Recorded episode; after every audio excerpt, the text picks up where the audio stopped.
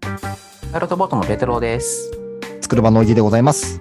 ペテロとギーのスタートアップキャストでは、資金調達を中心とした注目のスタートアップニュースを毎回10分ほどでお届けしております。はい、よろしくお願いします。年末ですね。いやー、もう年末ですね。12月あっという間ですね。はい。あの、収録が12月の12日にしているんですけれども、はいそ。ろそろ僕のお仕事周りでも、あの、僕のお仕事、あれなんです、あの、いろんな会社のオウンドメディアの記事作るのお手伝いみたいな感じなので、はいはいはい。うんうんうん。そろそろ年末、今年1年何やったか話す記事作りますかみたいな話してるんですよね。ああ、総集編的な感じ総です集か、ね。編的な。で、作る、作らないって話をしてるんですけど、総集編。はい。でまあ、どうやってやるかっていうと、うんうん。一番わかりやすいのは、あの会社のプレスリリースをまあ見ていって、もちろんちょっと自分たちに関係ないところ除いてね、関係あるところだけ。はいではいはい。で、あ、1月こんなことあったね。3月こんなことあって、今こうなってるよとか。っていうやるのが、まあ一番オーソドックスかなと思ってるんですね。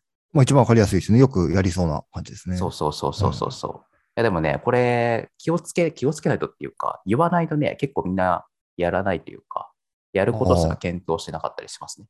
まあ、このポッドキャストも毎年、今年どうだったかみたいな話してるじゃないですか。だから来週か、再来週かすると思うんですけど、まあ、どうやって1年間振り返ろうかなと思ってて。確かに、実は振り返ったことあまりなかったですね。4月からとか、1月からか、1月からとか、1年間を。うんあと今年のベストバイとかね。今年のベストバイはね、やりますよね。毎年やってますね。あ、僕ね、一昨日ぐらいにいい買い物しちゃいましたよ。お、食い込んできますかね。食い込んでくると思うよ。あのー去年の冷蔵庫じゃないや、あのー洗濯機、ドラム式洗濯機につ,、はい次ぐね、なぜ今更それみたいな、ああ、そういうことっすね。そういう系ですね。はいはいはいなるほど。ちょっと今年もね、考えないといけないですね。そう。だから、あの、アマゾンの購入履歴とかをちょっと遡っておこうかなと思ってます。見ましょうね。うん、本とかもね、それわかりますからね。まあ、そうだね。今年あんま読まなかったな。はいあと、どうやって振り返ればいいんだろうね。そうっすね。僕はでも、個人的にはね、結構カレンダー振り返りますけどね。あの、あ、Google カレンダー Google カレンダーを。ああ、なるほどね。あ、こんなイベントやったなとかね。日記とかつければいいんですけどね。そんなにまめじゃないので。確かに確かに、うんツ。ツイッターを振り返るって言っても、僕多分年間ですごい件数あ出してるので、ちょっと追い切れない。多分ね、あの、10月ぐらいで諦めると。12月から追って。 2ヶ月。 2ヶ月。はい多すぎるっつってああ、そっかそっか。振り返りっすね。振り返りが出てくるとね、なんか、年末感ありますね、やっぱり。まあ、年末でもだけやんないからね。そうですね。うん、だって別にさ、こんな8月に去年の9月からのことを振り返ったっていいわけだけどさ。まあでも、そんな中途半端の時やんないよね。やばいですね。うん会社の年度末とかだったらわかんないけど。確かに不思議なもんですね。なんかちょっと振り返ろうかなっていう気持ちになりますもんね、年末。その時ぐらいしかやることないからね。まあ、なので、プレスリリースとか、ツイッター、SNS とか、あと、Amazon の購買履歴とかをそろそろ見直す季節ですねっていう。うん、そうですね。ああ、確かにな。今年あんまり物買ってない気しますね。どうだろうな、俺買ってないかな。いや、それすらもわからん。実は今年買ってたっていうのもありますもんね、おそらく。クレカの履歴を見ればいいのかと。ああ、それはいいですね。あれもあれか、クレカも Amazon とかなっちゃってる。ああ、そういうのがありますもんね。商品名までわかんないですもんね。あ、でもサイトでそんな買ってるなんて Amazon とか楽天ぐらいしかないか。なので、まあ皆さん振り返りをすると楽しいよっていうお話ですよ。そうですね。1年に1回ぐらいしかないのでね。このタイミングしか。で、ちょっとずつ本題に行ければと思うんですけど、こちらもね、楽しいお話ですよ。はい、はい、はい。まあ楽しいって言ってもね、あの、なんでしょう、ゴシップ系の楽しいなんですけどね。ああ、ちょっとワクワクするやつですね、これは。 はい、私はゴシップ大好きなんでね、 どんなゴシップですか IT メディアニュースから、まあ IT メディアニュースっていうか、あの、あちこちでいろいろ話あったんですけど、たまたまあの検索して引っかかったのが IT メディアニュースだったんですけど、日本メタバース協会の話ですね。日本、日本メタバース協会ですね。聞きましたけどね。はい。聞きましたあの、内容はしね、把握してないですけど、メタバース協会っていうのはなんか、わキーワードとしては最近賑わってましたよね。なるほどね。はい。あのてい概うぐらい要ですをお話しすると、まあ日本メタバース協会、一般社団法人日本メタバース協会っていうのができましたと。じゃあそこだけ聞くとね、まあ、別に、ほう、そうですかみたいな、盛り上がってるからね、みたいな感じだと思うんですけど、それだけだったらいいんですけど、ネット民がですね、だいぶあたふたしてるんですよ。はいはいはい。 まあ、あたふたというか、暴れてるというか、暴れてはない。なんでしょどうし、どうしたと。異うん論を唱えてるというか、はいはいはいはいはい。そんなことないじゃないですか。なんとか協会を作って、うん、うおん。前なんだこれはっていう、ないっすね。あ何がんまり聞いたことないですよね。うんないよね。うんで何が起きてるかっていうと、この日本メタバース協会って言ってる割に、その参加した4社らしいんだけど、設立したのが、お前らメタバース関係ないだろみたいな。まあ、関係なくはないんですけど、ちょっとあの別に日本メタバース協会を貶める意図はないので、そのその4社っていうのはちょっと僕からは控えますけど、まあちょっとググってほしいんですけど、まあ、ざっくり言うと仮想通貨なんですよ。なるほど。そう。で、仮想通貨とメタバース、まあ、確かに相性はいい可能性があるんだけど、直じゃないよねっていう。うん、うん。なんでしょうね。なんて言えばいいかな。日本牛肉協会を作ったのが、なんかバンズメーカーみたいな感じなんですよ。ああ、業界としては近いんだけど、直接的ではないんですね。そううんあの、ハンバーガーという意味では、確かに牛肉とパンの相性はいいんだけれども、でもパンが、パン屋が牛肉協会を作るのはおかしいだろうみたいな話なんですよね。はいはいはいはいはい。ので、あの、極端なことを言うと、パンを挟まなければ牛肉じゃないみたいなことが起きかねないみたいな、なってるんですよ、今。なるほどな。めっちゃわかりやすいですね。そうそうそうそう。わかりやすいです牛肉は牛肉だろううんみたいな。別にね、あの生で、生で食べることあるかわからないけど、なんかユッケみたいに食べてもいいし、安全だろうね。はいはいはい。ハンバーガーでここで食べてもいいし、ハンバーグでもいいし、うん他の方法で食べたっていいわけですよ。なんですけど、ちょっとバンズメーカーが作っちゃったことで、ハンバーガーしか許されないんじゃないかみたいなことが起きてると。すごいっすね。よくこの名前つけましたね。日本メタバース。うん、まあ、わかんない、わかんない。ちょっと邪推すると、まあ、なんかメタバース来てるし、ちょっと儲かりそうだし、ちょっとやっちゃおうかな。思ったのかもしれないですね。知らないけどね。まあ、あり得るかもしれないですね。そう、まあ、あり得るかもしれないし、親切で作ったのかもしれないし、わかんないけどね。まあ、なので、ちょっとざわついてるってことですね。あ正論っすね。正論だなって感じしますよね。うん。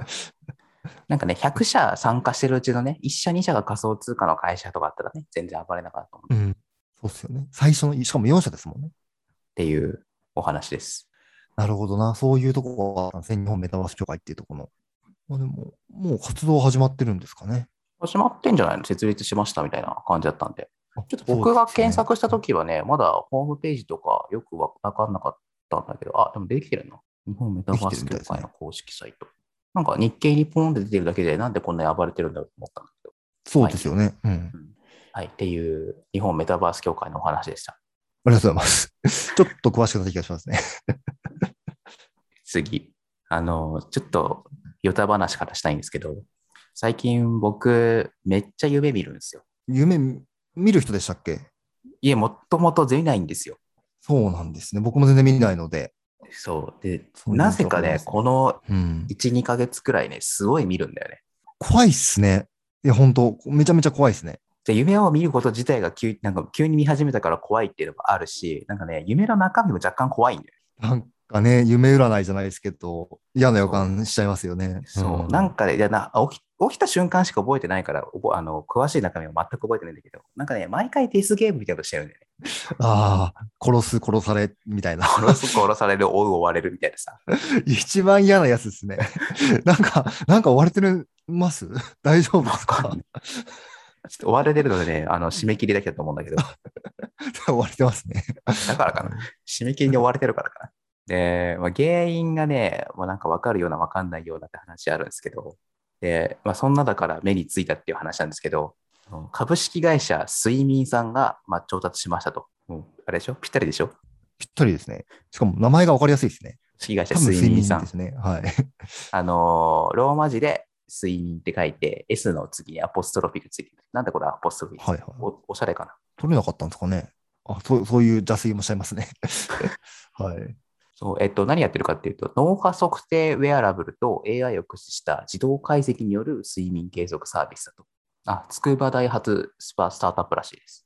そうそうそうそう。で、まあメンタルヘルスケアがさっき言った、まあ、僕の事情に関わるかわかんないですけど、メンタルヘルスケアと睡眠が関わってるってなんとなく想像つくじゃないですか。うんうんうん。ありますよね。ねうんうん。メタボも関係してるらしいですよ、睡眠と。そうなんですね。太りやすくなるみたいな感じなんですかね。ね、なるんじゃん。それは面白いですね。そうで、この睡眠が、まあ、具体的にどんなことやってるかっていうと、ウェアラブル作ってるって言ったんですけど、うん。えっと、自宅で計測可能な病院レベルの睡眠計測サービス。で、まあ、睡眠の計測って、昔からできるっちゃできるらしいんですよ。うんただ、あの頭に結構大掛かりな何機械つけたりとかしなきゃいけなくて、まあ、病院っていうはかい研究施設っていうか、そういうところじゃないとちょっと難しかったのね。うん。なんだけど、あのこの、えっと、インソムのグラフかな、これがサービス名かな。こはのなんか写真を見ると、なんて言えばいいかな、あのエレキ版のシールみたいな。い。まさしくですね。 エレキ版のシールみたいな感じですね。ののを貼っつけてるんだと思うんだけど、それがウェアラブルにつながってるのかはいはいはなでこれで計測できるようになるらしい。い。えー、これじゃあ脳波を測って、いろいろ分かると。わかるというらしいよ。すなんかごまあいです睡眠に悩んでるとか、集中力を高めたいとか、こんなこまとあでき有るんですね効な、うんはい有効な感じがあるというところですね。これ、でも、むか昔からよく分かってないんだけど、あの、まあ、脳波を測るんだと思うんだけど、睡眠してる時の。はい。これ測ってどうすんだろうね。何か分かるんすかね。もう解析してさ、その、まあ、アクションを起こさなきゃいけないわけだよね。はいはさっきの俺の例だったら、まあ、悪夢をずっと見るっていう話だったら、まあ、悪夢を見ないようにしたいわけだけど、もしくはなんかもっと爽やかな夢を見るようにしたいわけだけどさ、睡眠とってアルファ波とかベータ波とか、睡眠の深さ、浅さとかが分かってるな、なんか変えなきゃしょうがないじい。そうですね。ゃん。だから、昼間もっと運動しましょうとか、お酒を飲むのやめましょうとか、確かに。まあでもそのくらいだったら別に、そんな脳波とか測るまでもなくうん分かるような気もするし、うん。ベッドの AB テストとかいいと思うけどね。はいはいはいはいはい。こっちとこっちどっちがいいかなみたいどっちがいいかな。なうんそういうのはめっちゃいいと思うんだけど、あ、それ面白いですね。枕とかね。うん。枕とか、あ、枕もそうだね。あのまあ、睡眠を病院レベルでっていうか、まあ、あの深はくい計測できるスタートアップ、睡眠さんが資金調達しましたというところです。おめでとうございます。。はいい。誰かアクションの仕方も分かったら教えてください。はい。そうですね。はちょっと聞いてみたいですね。じゃあ本日はこの辺でお別れしたいと思います。ペダロー・トーギーのスタートアップキャストでした。さようなら。さよなら。